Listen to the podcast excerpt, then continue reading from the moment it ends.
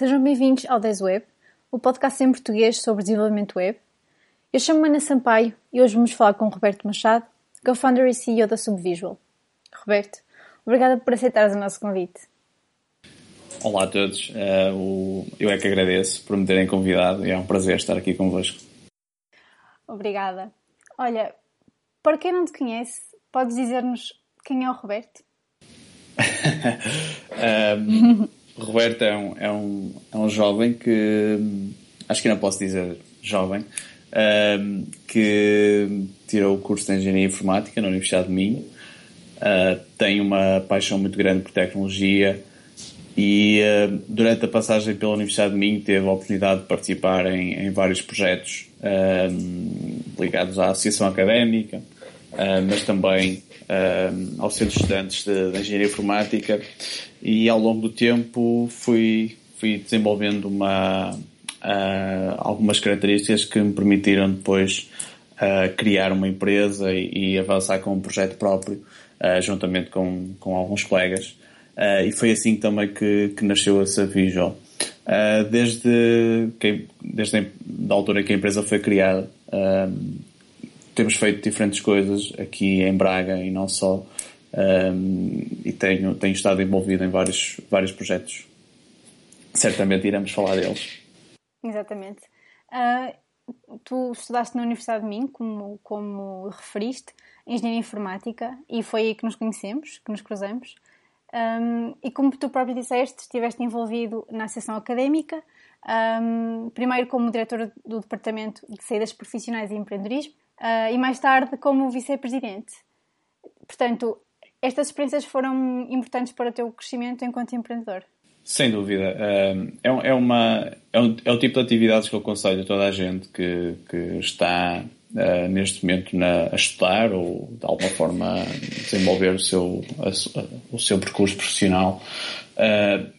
Não tem necessariamente de ser uma associação estudantil, mas há outras formas de, de aplicarem o seu tempo acima de tudo, uh, não se podem apenas, uh, não podem apenas passar pela universidade, fazer os seus cursos e não ter experiências diferentes e não podem passar pela universidade sem saírem da sua zona de conforto. a passagem pela associação académica permitiu-me conhecer pessoas fantásticas, pessoas que, que eu ainda hoje admiro. Uh, uh, permitiu-me também uh, ter experiências e participar em projetos que, que, me, que, deram para eu desenvolver outras capacidades que não tinha antes. e, e sem dúvida que se eu não tivesse tido essas experiências, provavelmente hoje não, não estaria aqui a falar convosco e não teria criado a, a minha empresa. Uhum, muito bem. A tua empresa tem, tem agora 4 anos, não é? Sim, Ou sensivelmente à volta disso. É? E como é que surge? Acabaste o curso e achaste, ok, vou criar uma empresa e, e surgiu daí ou alguma história por trás, alguma motivação anterior? Um, difícil dizer. Uh, o, que eu, o que eu posso responder é que uh, eu tive no último ano da universidade um, tive uma experiência numa, numa empresa, uh, na Multicert, uma empresa fantástica que adorei passar por lá mas também me permitiu uh, aprender que trabalhar numa empresa com alguma dimensão, neste caso a Multicert tinha cerca de 50 colaboradores, uh, não era bem aquilo que eu queria. Uh, acima de tudo, eu queria fazer parte de algo em que eu conseguisse ter mais impacto e que a minha presença fosse mais notada. Depois também, mais ou menos ao mesmo tempo, por outras razões, eu e um grupo de, de, de colegas sugerimos um, um, projeto académico, já com, era um projeto que agora se, provavelmente já, já toda a gente chamaria uma startup, na altura não, não, não era assim, e começamos a trabalhar em conjunto já com a ideia de ter ali um negócio e a coisa nasceu naturalmente. A coisa que nós mais tínhamos em comum era provavelmente trabalhar com tecnologias web, que não havia muitas empresas a trabalhar aqui uh, uh, na zona e, e em Portugal. Uh, e nós percebemos que de alguma forma conseguíamos diferenciar-nos por essa, por essa característica e criar qualquer coisa diferente. E foi assim que a, que a coisa acabou por, por, por surgir e acontecer. E que dificuldades é que tiveram no início? Eu lembro-me que eu, eu também criei uma, tive uma própria empresa já há bastantes anos atrás e lembro que, pelo menos no, no meu caso pessoal, a principal dificuldade foi contactos para chegar a, a projetos interessantes. Uh, é algo com que te relaciones ou, ou essa parte estava resolvida de alguma forma? Ou... Sem dúvida que, e nós, no nosso caso, sendo uma, uma equipa de engenheiros informáticos uh, sem qualquer tipo de competências uh, de sales ou, ou marketing, uh, existia muita dificuldade nesse plano, que era encontrar clientes interessantes, especialmente projetos que fossem desafiantes e que nos uh, permitisse estar ali motivados no dia a dia. Uh, e claramente os primeiros eh, meses foram complicados. Uh, e depois isso até se refletiu de certa forma na, na própria estrutura da empresa, porque uh, nós começamos uh, como quatro fundadores e passado algum tempo dois acabaram por sair. eu diria que parte da razão tem a ver precisamente com isso, pelos projetos não serem suficientemente desafiantes na altura. Mas depois também quando as coisas começaram a acontecer, e como nós estivemos sempre desde o momento zero uh, focados em, em, internacionalizar e não olhar como, para Portugal como o nosso mercado, mas apenas como o sítio onde nós estávamos instalados, uh, permitir-nos encontrar projetos no exterior, começar a, a, a trabalhar com pessoas interessantes em, em, projetos desafiantes e a partir daí as coisas começaram a correr muito melhor. E agora, passados estes já alguns anos, ainda consideras a Subvisual uma startup? Só no espírito? uh, eu, eu costumo brincar com, com esta situação que é nós fazemos demasiado dinheiro para ser uma, uma startup neste momento. Uh, eu, eu acho que uma, uma startup eh, é um bocadinho diferente daquilo que nós fazemos. Nós, como sendo, sendo uma empresa de prestação de serviços, uh, ou seja, nós uh, vendemos uh, mão de obra, digamos assim, mas também o nosso expertise como desenvolvendo ao longo dos anos na criação de produtos web. Já já não, não, não, temos aquela, aquela ideia de uma startup de algo que está à procura de um, de um modelo de negócio repetível e escalável que é a definição que eu mais me identifico de startup.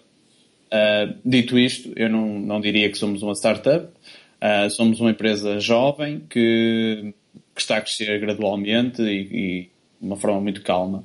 Uh, e que neste momento está, está a tentar também atingir outros, outros voos procurando outras, outras formas de, de receita e de, e de escalar essa mesma receita. Muito bem. Um, já agora, aproveitando a tua última deixa, queres revelar-nos que planos é que tens para o futuro da Subvisual? Uh, sim, uh, nós neste momento uh, diria que temos uma equipa muito interessante em Portugal, muito consolidada de designers e developers que conseguem pegar em vários desafios e desenvolver uma, uma, uma ideia de negócio até ao momento em que ela é introduzida no mercado. Uh, e isso tem-nos permitido trabalhar com pessoas de, de vários locais do, do, do globo, uh, especialmente dos Estados Unidos da América.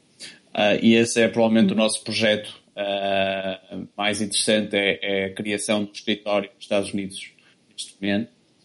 Nós vamos, no final do mês de julho, abrir um escritório em Boston, com duas pessoas full-time lá, e a ideia é escalar esse escritório durante o próximos anos.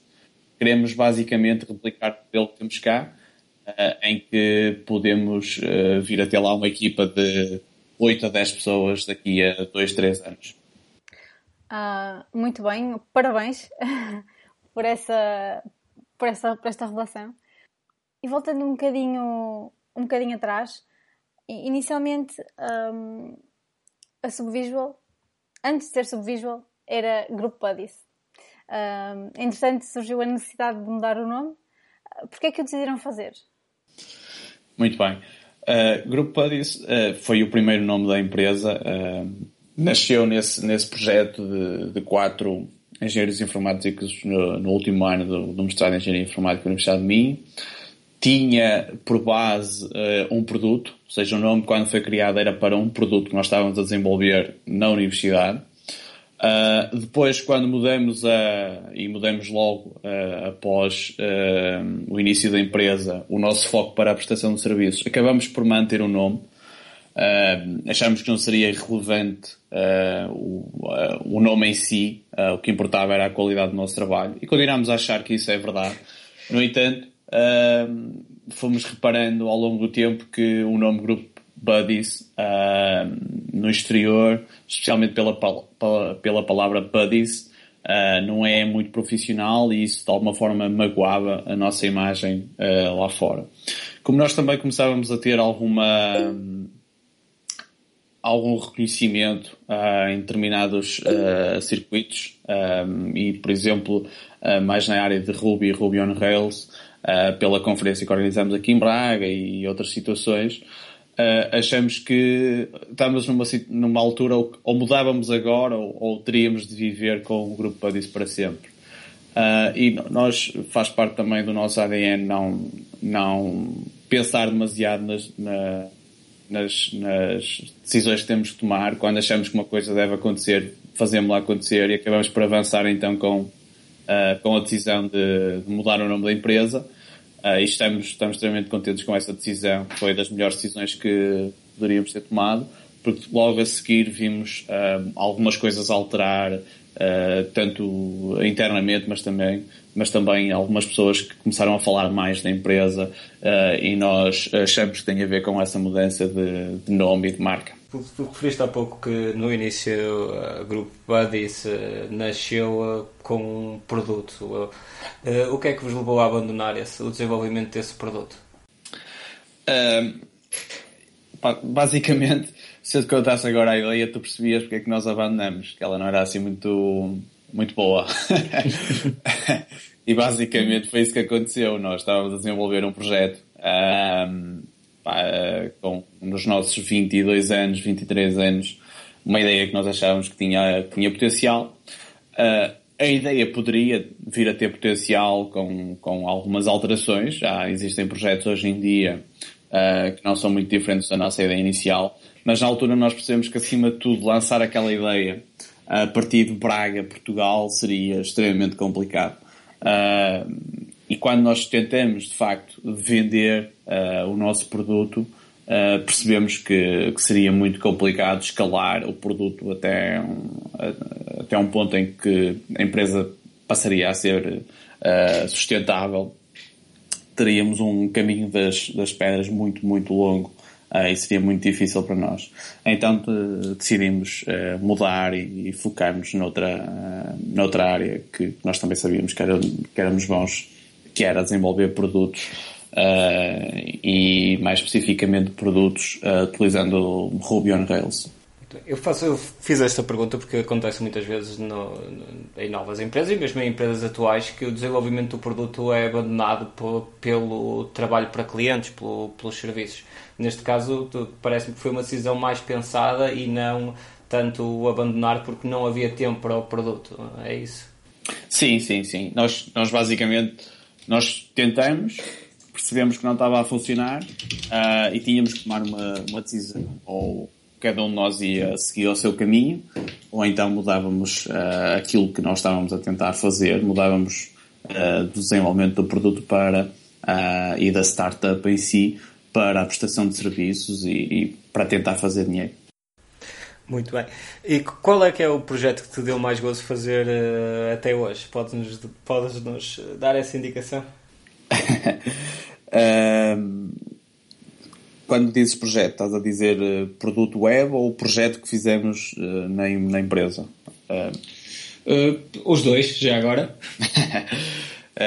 nós provavelmente vamos falar brevemente disso. Nós temos vários projetos que desenvolvemos na, na, empresa, desde conferências a meetups e, e outras pequenas coisas.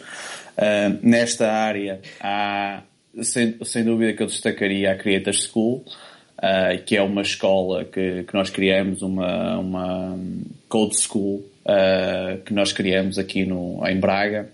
Uh, e deu-me muito prazer em, em, fazer isso porque nós realizamos essa escola três vezes, teve três edições e em ambas, em todas as edições nós, nós vimos pessoas a entrar lá que não tinham qualquer capacidade de, de programação ou de, de, desenvolvimento de software e hoje eu consigo saber que essas pessoas estão, estão a trabalhar na área, na indústria e estão a ter, estão a ter sucesso.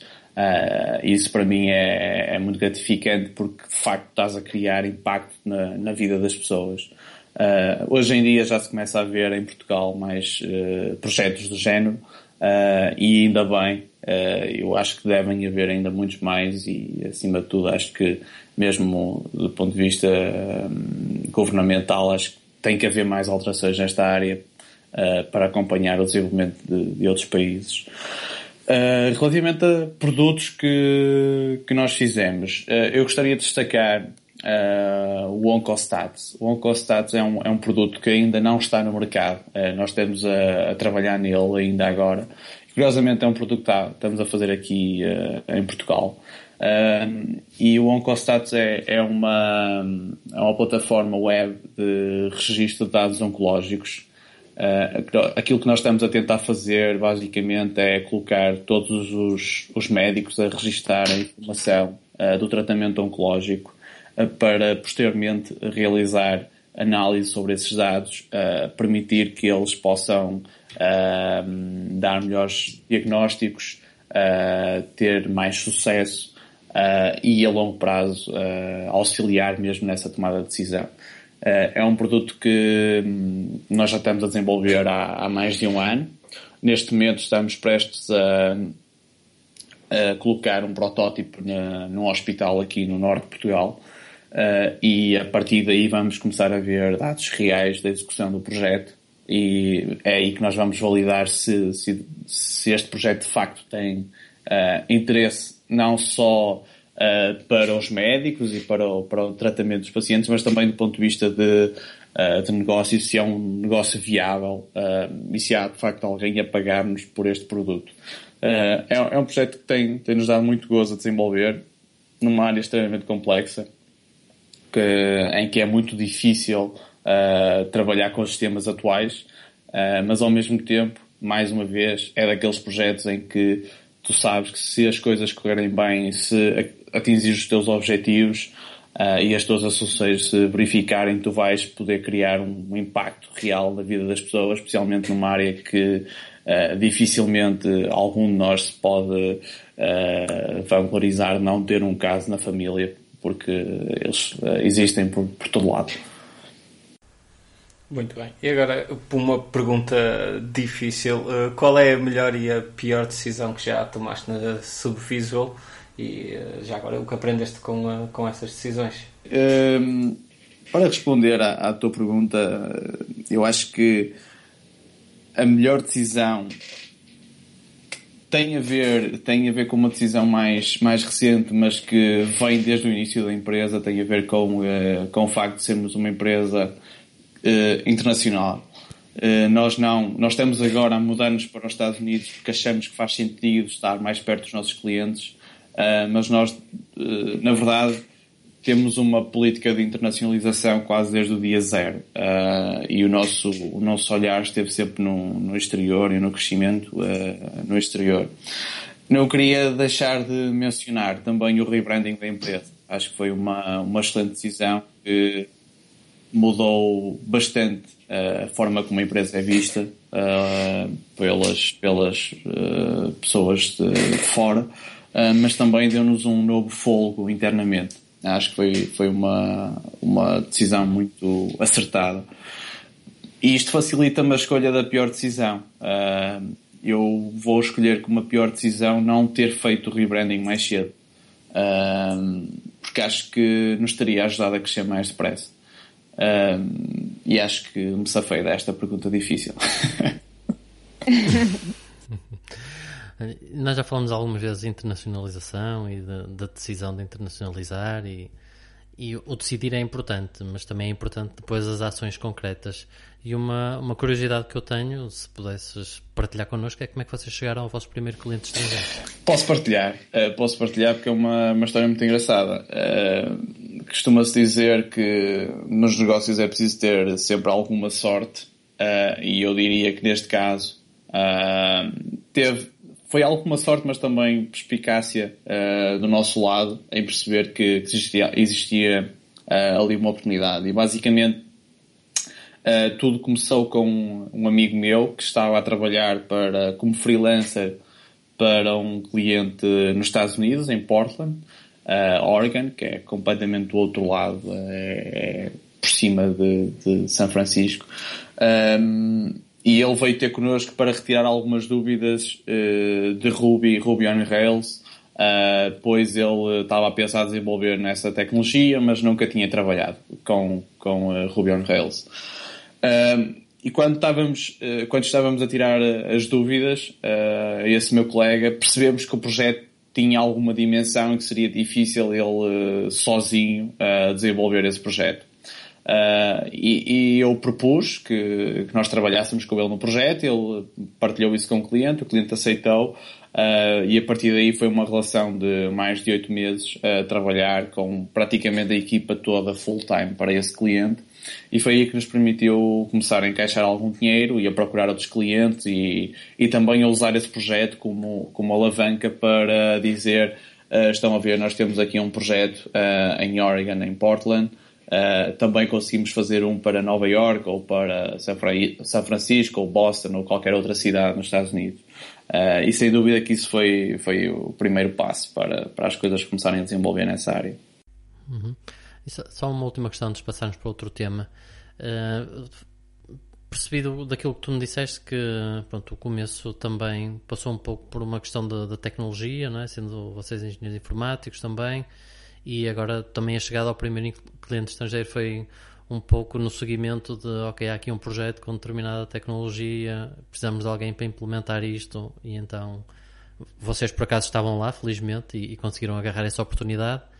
Uh, vocês são, vocês consideram-se uma empresa que implementa uma tecnologia ou já conseguem, ou têm também algum tipo de, de, de conhecimento de negócio e de, e de pronto, de, de, outro nível de, de, expertise, não ligado à tecnologia, mas se calhar a, a, a resolver um determinado eh, problema uhum. de negócio, algo mais dentro dessa área. Sim, compreendo perfeitamente a tua pergunta. Uh, sem dúvida que nós começamos com, com uma equipa muito técnica uh, e focada numa tecnologia que, que era comum a todos os membros da equipa, que era o Ruby on Rails. Mas nós, desde o início, o que nós queríamos fazer era criar produtos. Uh, isso começou com o nosso produto, quando estávamos a começar, e depois os produtos dos nossos clientes. Uh, e embora nós fôssemos todos técnicos, uh, já todos nós percebíamos que para ter sucesso neste ramo, não chega a desenvolver um produto excelente, é preciso que esse produto também chegue ao mercado, chegue aos, aos utilizadores finais, alguém que vá pagar por eles. Uh, isso também passou por uma transformação das próprias pessoas da equipa. Uh, neste caso, caiu, esse trabalho até caiu mais sobre mim, sobre, sobre um, aquilo que eu tinha que fazer, aprender mais sobre negócio, aprender mais sobre uh, modelos de negócio para produtos uh, na web e, e, passou por uma aprendizagem intensiva. Aquilo que nós fazemos desde três anos e meio, quase os quatro anos desde o início da empresa, é pegar em ideias de negócio e ajudar os nossos clientes a levar essas ideias de negócio para o mercado. Ou seja, nós muitas vezes temos pessoas a chegar até nós só com uma ideia de género, pá, quero fazer esta plataforma porque acho que isto vai resolver o problema X, uh, ajudem-me a fazer isto. E nós ajudamos os nossos clientes a procurar qual é que é realmente o problema que ele está a tentar resolver, se de facto isso é um problema e se alguém está interessado em, em que esse problema seja resolvido, e depois é que o ajudamos a, a, a, desenvolver um produto para combatar esse, esse problema. Uh, a maior parte dos nossos projetos começam com uh, um protótipo em papel ou, ou, um clickable prototype que os nossos clientes podem levar para algum sítio e testar isso uh, junto, junto dos, dos, potenciais utilizadores. Ou seja, nem envolve código.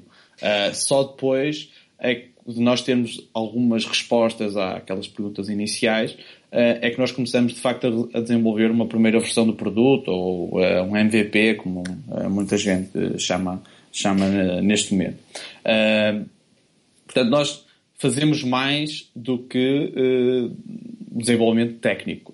Nós ajudamos na componente de negócio, temos também designers in-house, ou seja, nós uh, ajudamos com a parte de UX e de UI. Uh, e, e uh, isto é um processo em que toda a gente participa na, na, na empresa, ou seja, os developers têm que, têm que ser capazes de uh, sentar-se ao lado de um designer e desenvolver com ele wireframes e, e estes protótipos visuais para que o cliente possa levar alguém. Uh, eu tenho que trabalhar com eles e eles também têm que me ajudar a, a aconselhar o cliente na parte de negócio. Uh, ou seja, tudo isto é, é, é, transversal hoje em dia à equipa. Uh, nós não temos, por exemplo, full front-end developers e back-end developers. Nós temos developers e designers. Uh, e uh, esta malta tem que, e ao longo do tempo, teve que aprender várias competências de outras áreas para que seja possível, quando um cliente chega até nós, nós criarmos uma equipa de 3, 4 pessoas e essa equipa vai ser responsável por durante, uh, ou em 3 meses, trabalhar uma ideia para que ela chegue de alguma forma ao mercado. E isso é o que nós fazemos essencialmente, é onde nós focamos a maior parte do nosso trabalho.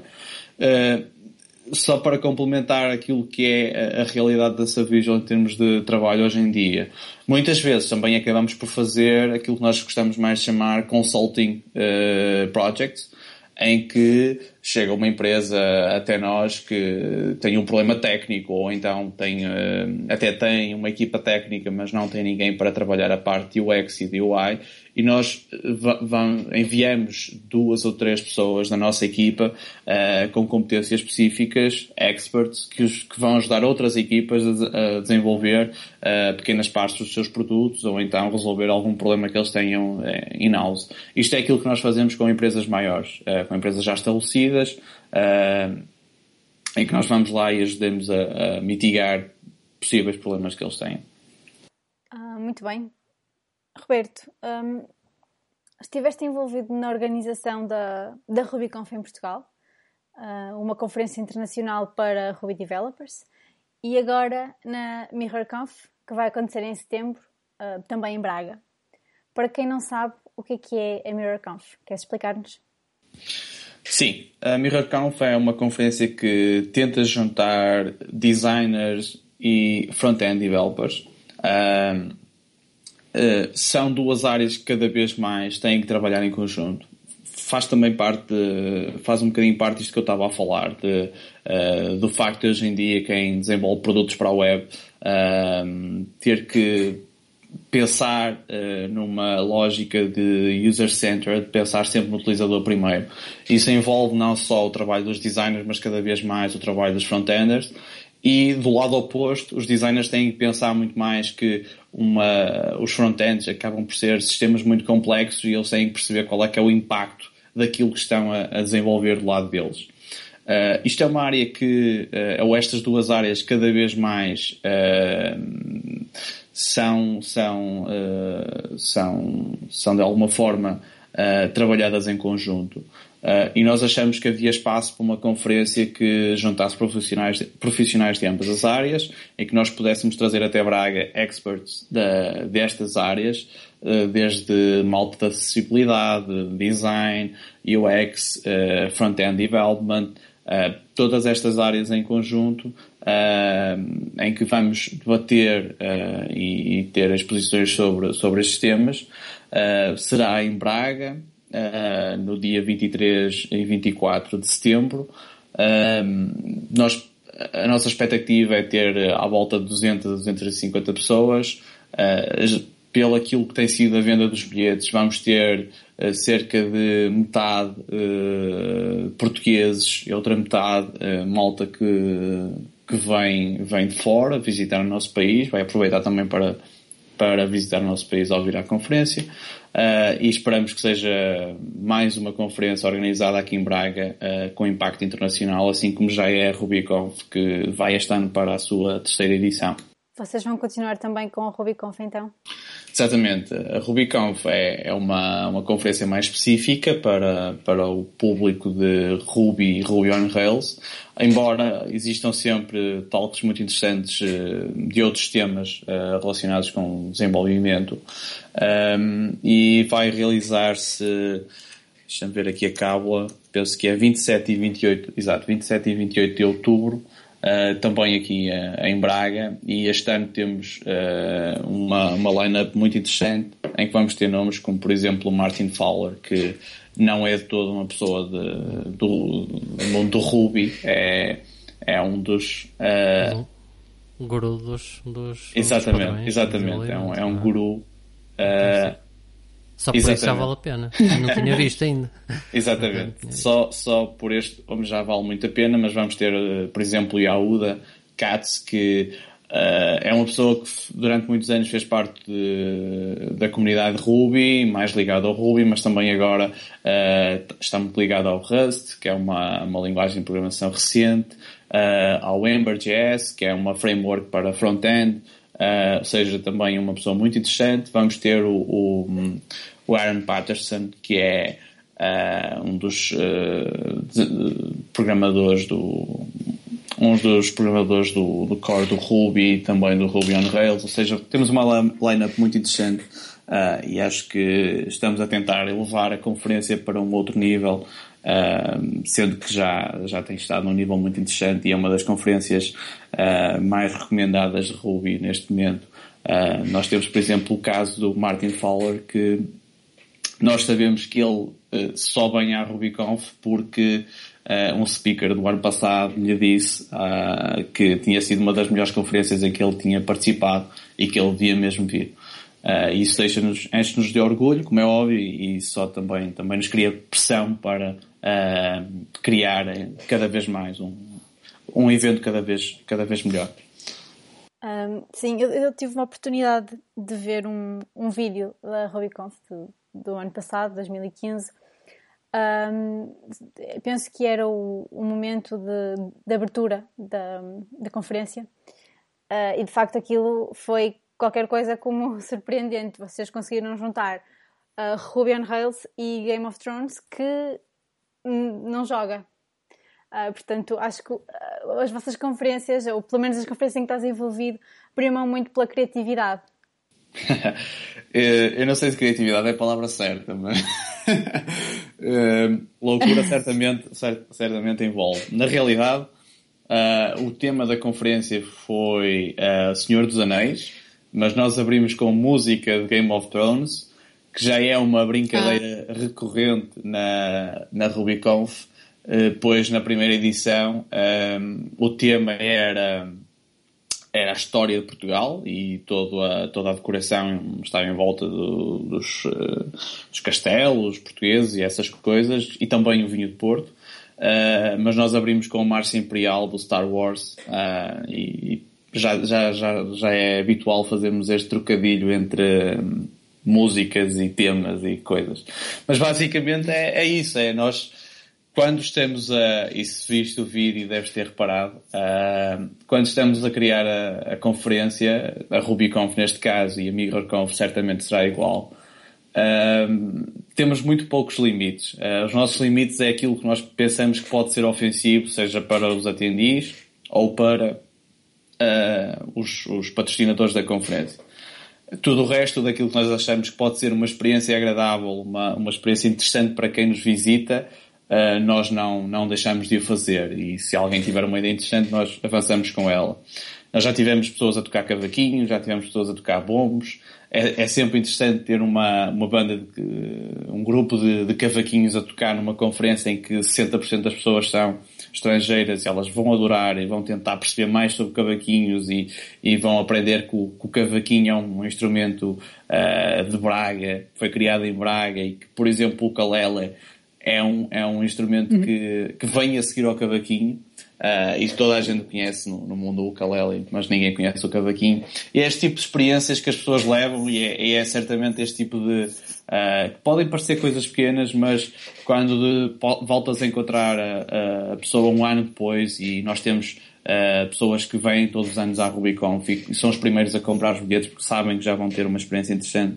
São estas pequenas coisas que elas uh, vão lembrar e muitas vezes nem é nem é aquilo que é mais habitual, que é uma talk, uh, é mais a experiência que ela leva do, local e da, e, da, e da conferência, dos momentos extra da conferência. Portanto, é, é por isso que nós o fazemos e vamos continuar a fazê-lo. Sem dúvida, e fazem-no muito bem. Olha, mencionaste hum, vários nomes conhecidos para, que, que, que vêm à RubyConf um, e também, e também na, na MirrorConf conseguimos, conseguimos encontrar algumas, algumas pessoas bastante conhecidas da web. Uh, como, é que como é que conseguiste trazer essas pessoas até cá? Até Braga? um, na, na MirrorConf, sem dúvida, é, é, acaba por ser um bocadinho mais difícil, porque a MirrorConf uh, não, não é uma conferência focada numa comunidade já existente, ok? Nós estamos a tentar juntar áreas diferentes, em que, com um conceito uh, novo, ou seja, MirrorConf é, é só esta, não, não existe nenhuma outra, ou seja, foi muito mais difícil chegar uh, às pessoas que nós queríamos trazer. Uh, temos alguns, tivemos nomes excepcionais a aceitarem o convite, tivemos outros que uh, já tinham a agenda preenchida e, por exemplo, gostaram da conferência e disseram que numa próxima edição teriam todo o gosto em estar cá, mas acaba sempre por ser mais complicado. Na RubyConf, Uh, a primeira edição uh, foi um bocadinho mais difícil porque nós não tínhamos qualquer tipo de track record, ou seja, era a primeira vez, ninguém nos conhecia, uh, nós acima de tudo éramos uh, uma, uma, equipa jovem que também ninguém reconhecia internacionalmente, uh, mas acabava sempre por passar por enviarmos um e-mail, explicarmos aquilo que queríamos fazer e as pessoas ou aceitavam ou não aceitavam. Uh, acabamos por ter nomes muito interessantes na primeira edição uh, e um line-up uh, muito bom. e na segunda edição foi tudo muito mais simples. estas coisas acabam por sair, que como a Rubicon faz parte de uma comunidade e estas comunidades, as, as histórias passam, as, as coisas passam de umas pessoas para, para as outras. As pessoas, quem está na Rubiconf, passado dois meses na Rubiconf Portugal, passado dois meses está na Rubiconf uh, uh, Orlando ou outra coisa qualquer, e vai falar de, da experiência que teve na Rubicon Portugal. Vai, por exemplo, uh, vai, vai, vai dizer que na Rubicon Portugal uh, nós servimos um buffet de comida em que inclusive havia, havia vinho português uh, logo ao almoço, que é uma coisa que toda a gente achou excepcional, que nunca tinham visto numa conferência. Normalmente numa conferência não se come muito bem, eu já fui a algumas e, é, e a experiência do, da alimentação não é sempre agradável. Uh, mas eles aqui tiveram um almoço sentado, buffet, uh, no Bom Jesus, com uma vista brutal sobre a cidade. Uh, e essas coisas passam e, e, depois acaba por ser muito mais simples a seguir. e nós achamos também que com o MirrorConf vai acontecer exatamente a mesma coisa, que é, este ano foi um bocadinho mais difícil, na próxima edição vai ser muito mais fácil e vamos conseguir trazer certamente nomes ainda melhores para, para a MirrorConf tem uh, um, ali a Vero, por isso acho que só por isso já vale a pena.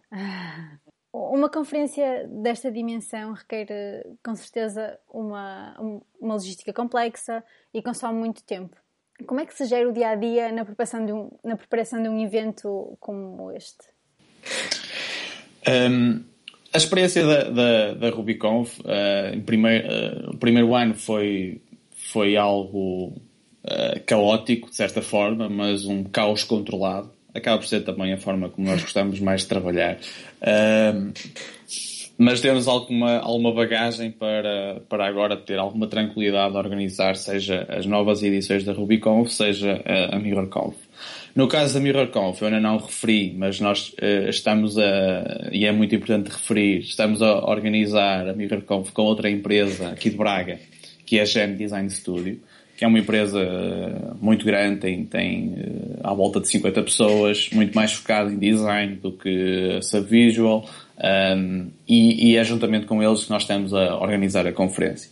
O que acaba por simplificar algumas coisas, ou seja, temos mais de um, mão de obra disponível para uh, uh, colocar a coisa nos eixos. Uh, portanto, nós vamos aplicar tudo aquilo que foi a aprendizagem ao longo das últimas edições da RubyConf, Uh, vamos tentar inovar em algumas coisas. Vamos também explorar o facto de termos a organizar com outra empresa e, e de eles terem lá pessoas fantásticas que fazem um trabalho excepcional em áreas diferentes como por exemplo uh, motion graphics e, e, vídeo, que é algo que nós não temos, normalmente uh, contratamos para, para a RuiConf esse tipo de trabalhos e certamente vai ser, vai ser mais vai ser mais tranquilo que a primeira edição da RubyConf Portugal e ao mesmo tempo espero, espero que tenha na mesma algum caos Uh, porque significa que as coisas correram bem, de certa forma, e que uh, existiu essa pressão uh, extra, que, que, é sempre importante, eu acho que é sempre importante para na organização de, seja de um projeto, seja de, um, de uma conferência, seja qualquer coisa. Muito bem, vamos agora para concluir para o nosso espaço habitual de respostas rápidas. Podemos agora então que, que dessas algumas respostas rápidas expectativas para os próximos 12 meses a nível do web? Um, eu, eu, eu espero que a web consiga evoluir em termos de interoperabilidade. Uh, nós temos tido alguns desafios a trabalhar com sistemas mais antigos e eu acho que, que é fundamental e nós certamente vai passar por aí o crescimento da web, que seja mais fácil comunicar com, com sistemas de grande dimensão, com wearables e todo o tipo de coisas. Acho que é, é, por aí que a web vai, vai, vai, se vai desenvolver. Muito bem. E qual é a app mobile que não dispensarias? Um, eu vou, vou dizer o Foursquare. Uh, eu sou um fã e um utilizador massivo do Foursquare desde os primórdios da aplicação. E aqui quando eu digo Foursquare, Foursquare, Foursquare plus uh, Swarm, uh, que é o que tu utilizas hoje em dia para fazer os check-ins, Uh, mas é aquela app que eu utilizo todos os dias quando vou a um sítio novo, quando quero visitar algo, quando quero comer bem, uh, etc. Deixa, aqui a pergunta, por acaso ouvi-te dizer Foursquare e eu perguntei, mas isso ainda existe? eu, não, eu não percebi porque é que eles uh, simplesmente mudaram de nome para fazer a Pá, mesma eles, coisa. Eles dividiram as aplicações. Basicamente usas o Foursquare agora como pesquisa e como guia Uh, e é lá que está toda a informação que, que é recolhida através do Swarm. Uh, o Swarm apenas utilizas para fazer check-ins e tem toda a gamification de tentares ganhar os teus amigos e uh, ser o mayor e esse, esse tipo de coisas. Eles, eles perderam quando mudaram, mas pronto, não interessa qual a ferramenta de produtividade indispensável para o teu dia? Eu aqui podia, podia dizer várias. eu gosto de experimentar muitas ferramentas novas. Vou referir uh, uma que provavelmente é desconhecida do, do vosso público, porque é uma, é, uma, é uma ferramenta muito pouco conhecida, que é o Action Ally. Uh, Action Ally ou Action Ali, isto pode ser lido de várias formas, uh, e é basicamente uma tudo app, uma to-do list app, mas que funciona no, no, no Mac, uh, em que quando tu paras de utilizar o Mac durante 2, 3 minutos aquilo aparece e tens que clicar numa tecla para aquilo desaparecer. Isto faz com que eu constantemente esteja a levar com as minhas tarefas, com aquilo que eu planeei para o dia, e é assim que eu faço um planeamento diário e, e depois executo as minhas tarefas diariamente. E um podcast ou livro fundamental? Eu podia referir o vosso podcast, mas uh, Uh, vou, vou, vou, dizer um livro. Uh, é um livro um bocadinho filosófico uh, de Antidote. E o, o, o, título mais extenso é The Antidote Happiness for People Who Can't Stand Positive Thinking. sugestão de próximo convidado. Vou sugerir o Nuno Veloso, que é o fundador do Portaio. Uh, e ele também tem uma empresa de desenvolvimento de software que é Marzi Labs. É uma pessoa que já tem uma história muito interessante, já andou pelos, uh, pelo Reino Unido, uh, fez parte lá de uma empresa muito grande, depois foi adquirida, depois esteve em Barcelona, regressou entretanto ao Porto para criar um, um espaço co-work diferente e que de facto acho que tem, tem mudado muito a scene no Porto. e acho que era muito interessante vocês falarem com ele. Uhum. Bom, Roberto, já não temos mais questões. Uh, obrigada pela tua participação e nós voltamos no próximo mês.